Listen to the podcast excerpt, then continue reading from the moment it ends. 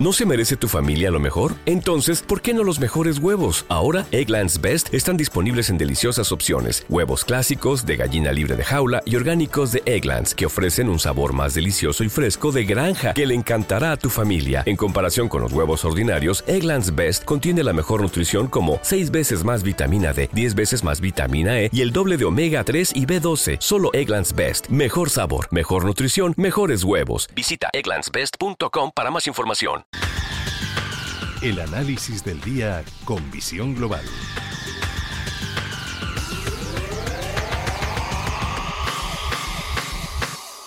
Y el análisis lo buscamos con José Ignacio Gutiérrez Lasso, es presidente de MG Valores y economista. Muy buenas tardes, José Ignacio. Muy buenas tardes. Buenas y fresquitas, porque menudo frío el que está haciendo. Sí, efectivamente, no, estamos para salir ahora a la calle. No, y, menos eh, así de, eh, con, ropa ligerita o, de manga corta, porque vamos, eh, están las temperaturas bastante gélidas.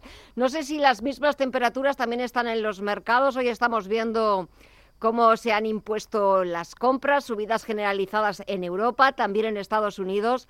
Y eso que los datos que vamos conociendo, sobre todo ese último dato de Estados Unidos, el deflactor de precios PCE, que es como el preferido por la Reserva Federal para cuando tome decisiones de política monetaria, bueno, pues no salió como esperaba el consenso, pero a pesar del mal dato vemos que los ánimos siguen siendo de entrar en el mercado, siguen siendo de comprar y a la espera de ver qué es lo que sucede en la próxima reunión del 21 y 22 de marzo de la FED.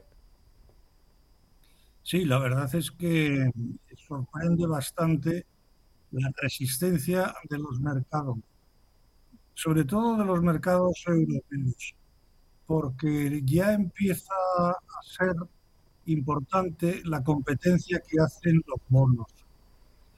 Y entonces, claro, uh, las bolsas teóricamente no deberían subir. Pero mira, hoy lo que pasa es que el mercado europeo sube bastante más que el mercado americano.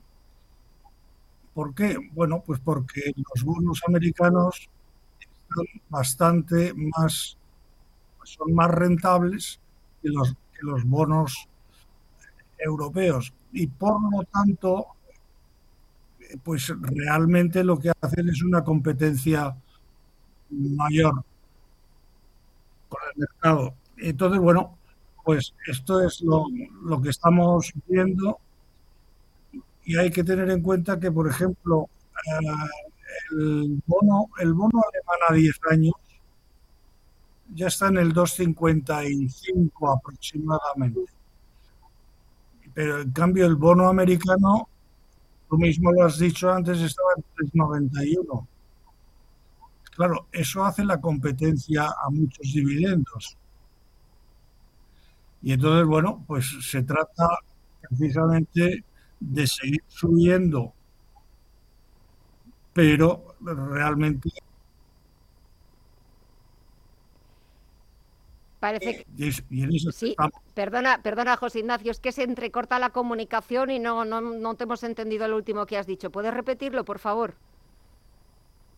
Sí, que las bolsas de todas maneras siguen subiendo, pero contra un competidor muy importante es el bono.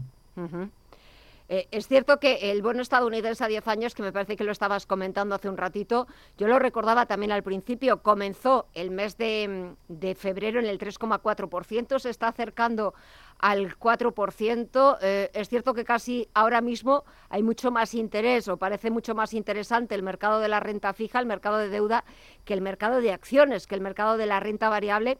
Y eso que estamos viendo como el SP500 eh, roza de nuevo los 4.000 puntos o al IBEX 35 que ha vuelto a recuperar los 9.300, que eh, ¿Qué está sucediendo eh, en la bolsa española? Hoy hemos visto como todos los valores menos dos eh, han tirado para arriba del mercado español.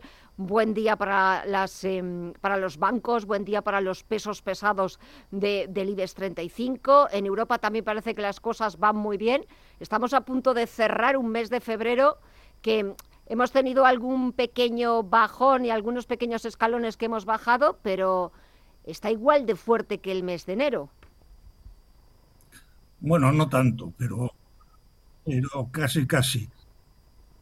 La verdad es que el mes de enero se está comportando muy bien. ¿Qué es lo que está pasando? Pues que estamos en una tendencia alcista. Y las tendencias alcistas no se acaban así como así. Lo mismo que, lo mismo que las bajistas. Duran muchos meses, incluso años. De hecho, hoy mismo me parece que ha sido JP Morgan ha sacado una ha sacado una previsión para finales de año de casi el 20% en el 20 en el Standard Poor's. Y entonces, bueno, pues pues lo lógico es que la gente pues, siga comprando renta variable, es decir, acciones. Y además, incluso las acciones están en buena rentabilidad, con una, con una diferencia y una ventaja sobre los bonos. Y es que los bonos tienen un cupón y ese lo mantienen durante toda la vigencia del bono. Pero los dividendos pueden ir creciendo y entonces las rentabilidades son mayores respecto al precio base de compra en estos momentos. Eh, estaba echando un vistazo al mercado de divisas y estoy viendo pocos movimientos de la libra frente al dólar, sigue cambiándose por 1,20 cuando la Unión Europea y el Reino Unido parece que han sellado, que han firmado la pipa de la paz sobre el protocolo de Irlanda del Norte. Y no sé, quizás la libra debería celebrarlo de alguna manera, pero la estoy viendo con pocos movimientos. Es que yo creo que hay que fiarse un poco de la libra y de los británicos, con perdón. Entonces, pues bueno, los mercados monetarios pues, lo revelan. No pasa nada más, ¿eh? Y el euro parece que vuelve un poquito, poquito a poco a recuperar los 1,06 dólares, pero la semana pasada lo cierto es que la divisa comunitaria estaba, no sé si más débil que antes o es que el dólar estaba más fuerte. No, el dólar estaba más fuerte. De tipos de interés entre el dólar y el euro es evidente. Y entonces, pues la gente compra en el mundo, compra más dólares que, euros. Y para las Así que, pues es lógico. Eh, estamos a punto de despedir este mes de febrero. ¿Cómo prevés que vaya a comportarse el mes de marzo? Reuniones de bancos centrales casi a finales del próximo mes de marzo. ¿A qué tenemos que estar atentos o pendientes para ver un poco eh, por dónde puede ir este nuevo mes? Pues yo creo que las bolsas siguen siendo rehenes de los bancos centrales. Entonces yo creo que un 50% de la influencia de lo lo que pase, pues son los bancos centrales. Pues eh, me quedo con ese análisis, con el, con el análisis y las recomendaciones que nos deja José Ignacio Gutiérrez Lasso, es presidente de MG Valores y economista. José Ignacio, que pases muy buena semana, a ver cómo empezamos el nuevo mes de marzo y hasta pronto. Un fuerte abrazo. Gracias. Hay una cosa que es cierta. Empezaremos con frío.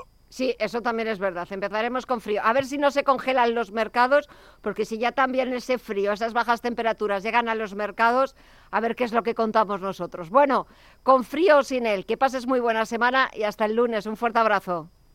Igualmente. Gracias, adiós.